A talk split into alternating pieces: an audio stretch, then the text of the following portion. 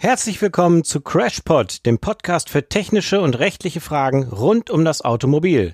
Folge 1: Der qualifizierte Kfz-Sachverständige.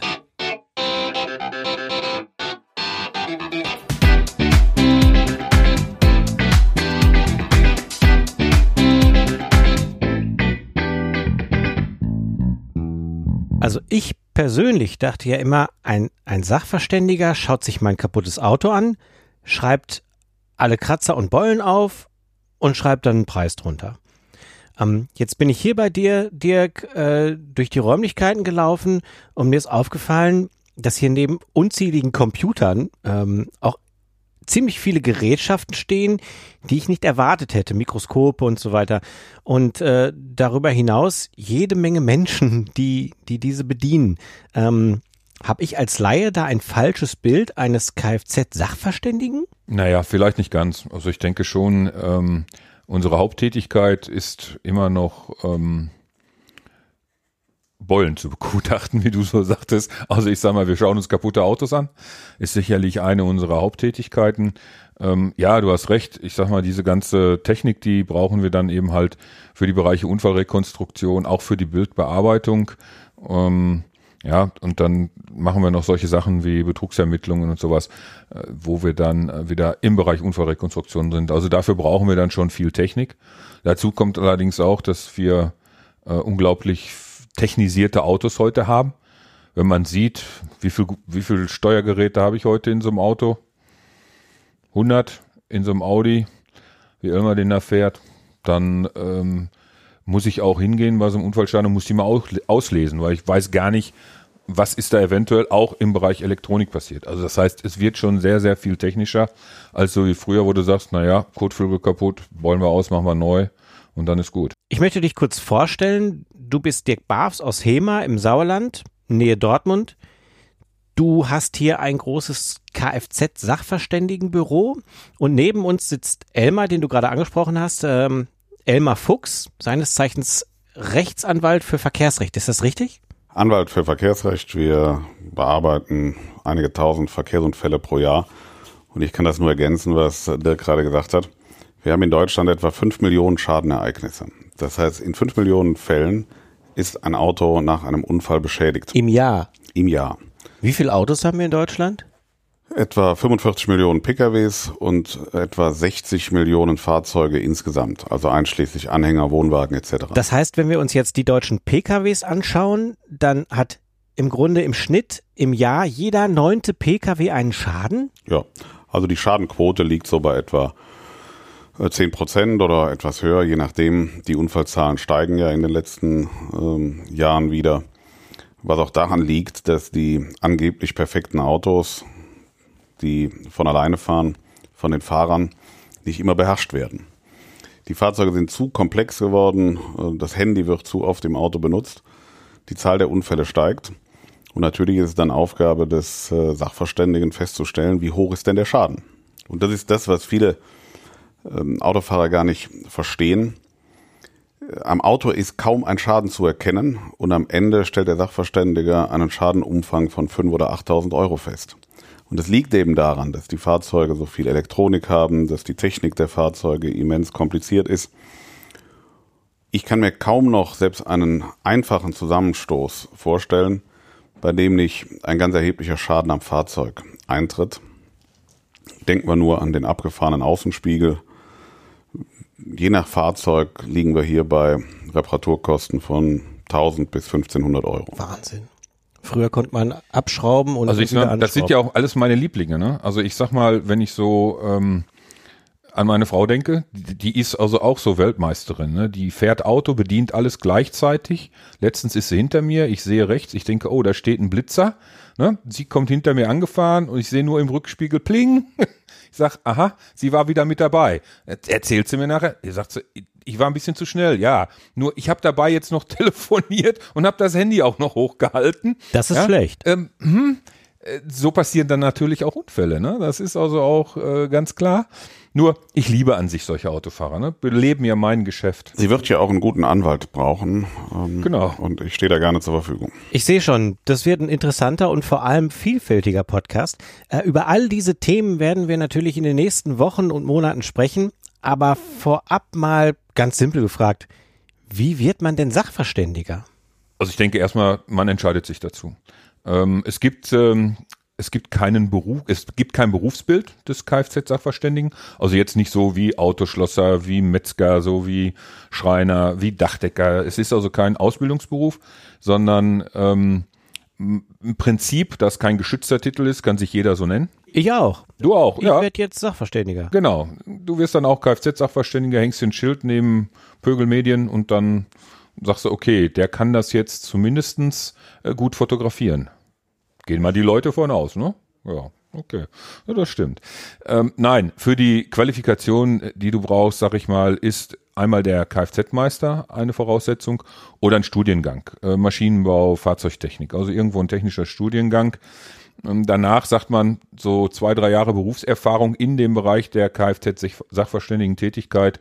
Und ich denke, dann bist du auch so weit, dass du sagen kannst, jo, ich bin Kfz-Sachverständiger. Zumindest sollte es so sein. Man kann sogar präziser sagen. Wir haben in Deutschland etwa 10.000 Kfz-Sachverständige und davon ist jeder zweite unfähig. Die Schwierigkeit liegt für den Verbraucher darin zu erkennen, welcher Sachverständiger ist qualifiziert, wer ist Kfz-Meister oder Ingenieur, wer hat eine Zusatzausbildung, wer ist in der Lage, ein so komplexes Fahrzeug überhaupt zu beherrschen. Das wäre meine Frage gewesen. Wie erkenne ich sowas? Wenn, wenn, wenn sich jeder Sachverständiger nennen darf, wie erkenne ich dann, dass ich nicht beim schwarzen Schaf bin? Hundertprozentige Sicherheit gibt's glaube ich, nicht. Aber es gibt Indizien, zum Beispiel äh, Kfz-Meister oder Ingenieur, betreibt er den Beruf ausschließlich als Kfz-Sachverständiger, ist er Mitglied eines seriösen Berufsverbandes. Der BVSK zum Beispiel ist der größte Zusammenschluss freiberuflich tätiger, qualifizierter Kfz-Sachverständiger. Die sind sämtlich zertifiziert und öffentlich bestellt und vereidigt. Das sind Indizien, da erkennt man, ist ein Sachverständiger tatsächlich in dem Beruf fit.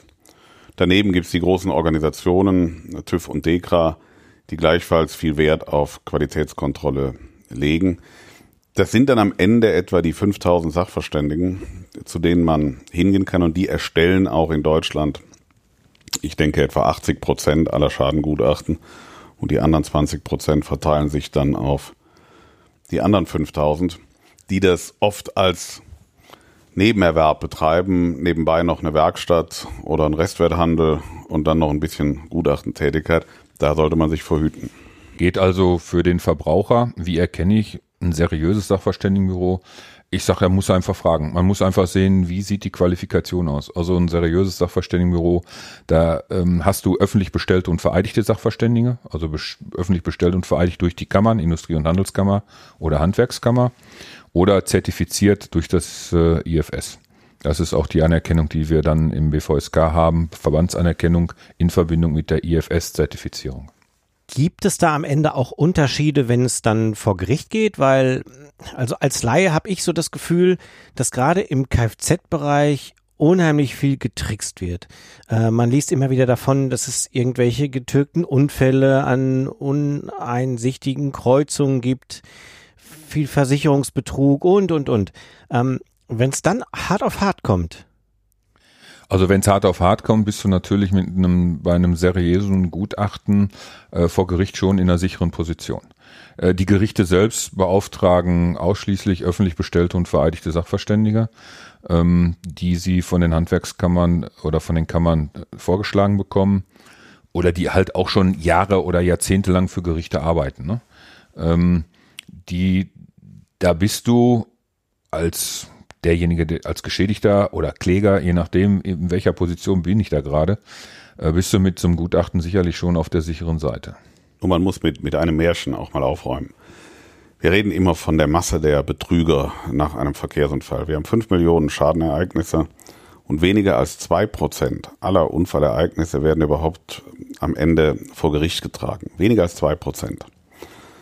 Die Betrugstatbestände, die es sicherlich auch gibt, die machen dann vielleicht 0,5 Prozent aller Unfallereignisse aus. Gegen Betrug muss vorgegangen werden, gar keine Frage. Das hat aber zuerst mal mit der Tätigkeit des Sachverständigen nicht zu tun, denn der Betrug findet ja vorher statt, der findet ja nicht durch den Gutachter statt, der Betrug findet statt durch die, die sich absprechen, gemeinsam vorsätzlich einen Unfall zu provozieren. Da liegt der eigentliche Betrug. Daneben gibt es dann noch ganz wenige Fälle, wo mehr abgerechnet wird, als beschädigt ist. Die Versicherer gehen zu Recht hiergegen vor. Aber das sind in der Summe verhältnismäßig wenige Schäden. Viel gravierender ist das Problem, dass die Versicherer in Deutschland, die ja am Ende als Haftpflichtversicherer die Schäden regulieren müssen, mit allen Mitteln versuchen, weniger zu zahlen, als tatsächlich in vielen Fällen zu zahlen wäre. Da kann man auch dem Verbraucher nur raten, sich nicht darauf einzulassen, dass der Versicherer die Höhe des Schadens bestimmt, sondern er hat das Recht, und zwar uneingeschränkt, einen Sachverständigen seines Vertrauens zu beauftragen, der den Schaden feststellt. Und damit kann der Anwalt dann den Anspruch gegenüber dem Haftpflichtversicherer geltend machen und muss sich nicht auf die Angaben des Haftpflichtversicherers verlassen. Jetzt hast du, Elmar, vorhin gesagt, wir haben circa 45 Millionen Autos und circa 60 Millionen Fahrzeuge auf den deutschen Straßen. Ähm, welche Bereiche bedient denn so ein Kfz-Sachverständiger? Hm, nur den Pkw-Bereich, auch den Anhänger, den Wohnwagen, was gibt's da sonst noch? Das Motorrad? Motorräder, E-Bikes, E-Bikes, Drohnen. Drohnen. Also alles, was läuft äh, und sich bewegt in irgendeiner Form, ist natürlich, wenn ein technisches Gerät ist, aus Sicht des Sachverständigen ähm, äh, zu begutachten. Stell sich nur vor, Beispiel Hagelschlag auf einem Campingplatz. Dann sind mit einem Schlag 1000 Wohnmobile und Campingwagen beschädigt. Wer stellt die Höhe des Schadens fest? Ähm, Der Sachverständige, der sich dann mit dem Spezialgebiet der Wohnmobile und Campingfahrzeuge befassen kann. Ähm, Nutzfahrzeuge, große LKWs. Ähm, wenn ein Unfallschaden eintritt, ist der Sachverständige zur Stelle. Oder äh, Ladung, die vom LKW fällt äh, im Rahmen eines Unfalles, wird häufig durch den Kfz-Sachverständigen ermittelt, wenn er tätig ist als sogenannter Havariekommissar. Also die Fülle der Aufgaben des Sachverständigen ist immens. Und hinzu kommen noch die Sonderbereiche Überprüfung einer Geschwindigkeitsmessung. Wie bei Dirks Frau, die zu schnell fährt. Sie hat dann eben den ersten Zugriff. Ihr Mann stellt fest, äh, ob die Messanlage überhaupt ordnungsgemäß gearbeitet hat. Und ob das allerdings dann objektiv wäre, ist eine andere Frage, aber zumindest ist es eine klassische Aufgabe. In dem. Fall, das Ergebnis war klar. Ich muss jetzt für deine Frau in die Bresche springen. Ich bin letzte Woche auch geblitzt worden. Komm Äh, mal auf. Ich hatte zwar kein, äh, kein Handy am, am Ohr, das liegt aber daran, dass ich Apple CarPlay nutze, aber grundsätzlich äh, fahren wahrscheinlich auch. Ich, ich will nur den Hintern retten, um Gottes Willen. das heißt also, auch mit meinem Fahrrad, also Fahrräder kosten ja heute ein Vielfaches von früher. Also früher hat man sich ein Fahrrad für 500 Euro oder so gekauft, wenn man ein tolles Fahrrad hatte. Dann hast du viel Geld ausgegeben. Dann hast du viel Geld ausgegeben und heute sehe ich, so ein Fahrrad kostet locker mal 4.000, 5.000 Euro, wenn da ein ordentlicher Akku drin ist. Ja, wenn wir jetzt mal von den von den E-Bikes ausgehen, schon. Ähm, wir haben aber noch viel teure Fahrräder. Wenn du heute in den Rennradbereich gehst, und das ist ja auch ein Hobby, was draußen rum ist, die haben Carbonrahmen oder so, da kostet ein Rennrad mal eben 10.000, 15.000 Euro. Ist überhaupt kein Problem. Ähm, und wenn die verunfallt sind, dann ist es schon die Frage, äh, was mache ich jetzt mit den Rahmen? Schmeiße ich den weg? Was kostet der Rahmen? Äh, gibt es Instandsetzungsmöglichkeiten für Carbon etc.? Das sind alles Dinge, die dann schon der Kfz-Sachverständige auch feststellt, ja. Feststellen kann. Feststellen kann. Gut. Denn gerade beim Zweiradbereich, beim Fahrradbereich werden noch verhältnismäßig wenig Gutachten erstellt. Das liegt aber daran, dass ähm, gerade bei hochwertigen Fahrrädern in der Regel Neuwertversicherungen abgeschlossen werden. Das heißt, die Fahrräder werden nicht repariert, sondern der Versicherungsnehmer hat Anspruch auf den Neuwertersatz für sein Fahrrad. Und das führt eben dazu, dass Reparaturkosten derzeit noch nicht so häufig ermittelt werden wie beim Leider. Kraftfahrzeug. Leider. Leider, ist klar. Neuwertversicherung. Auch über dieses Thema werden wir in zukünftigen Episoden dieses Podcasts sicherlich sprechen.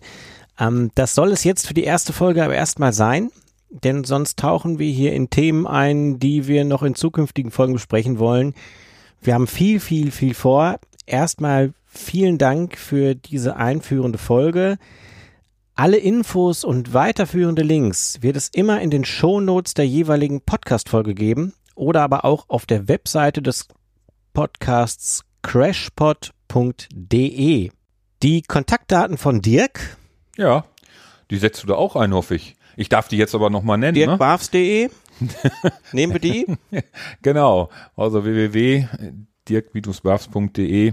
Auf der Internetseite findet ihr alle Informationen über das, was ich mache. Und Elmar findet man unter zwei Domains, nämlich einmal mit seiner Anwaltskanzlei für Verkehrsrecht fuchs-koll.de, Koll mit C geschrieben. Richtig. Und dann hast du noch ein Portal, über das wir sicherlich auch mal in einer Episode sprechen, autorechtaktuell.de. Ganz kurz angesprochen, was passiert da? Autorechtaktuell.de bereitet Informationen für Rechtsanwälte, für Sachverständige, für Autohäuser und für Privatleute auf. Und unter autorechtaktuell.de kann man diese Informationen beliebig abrufen.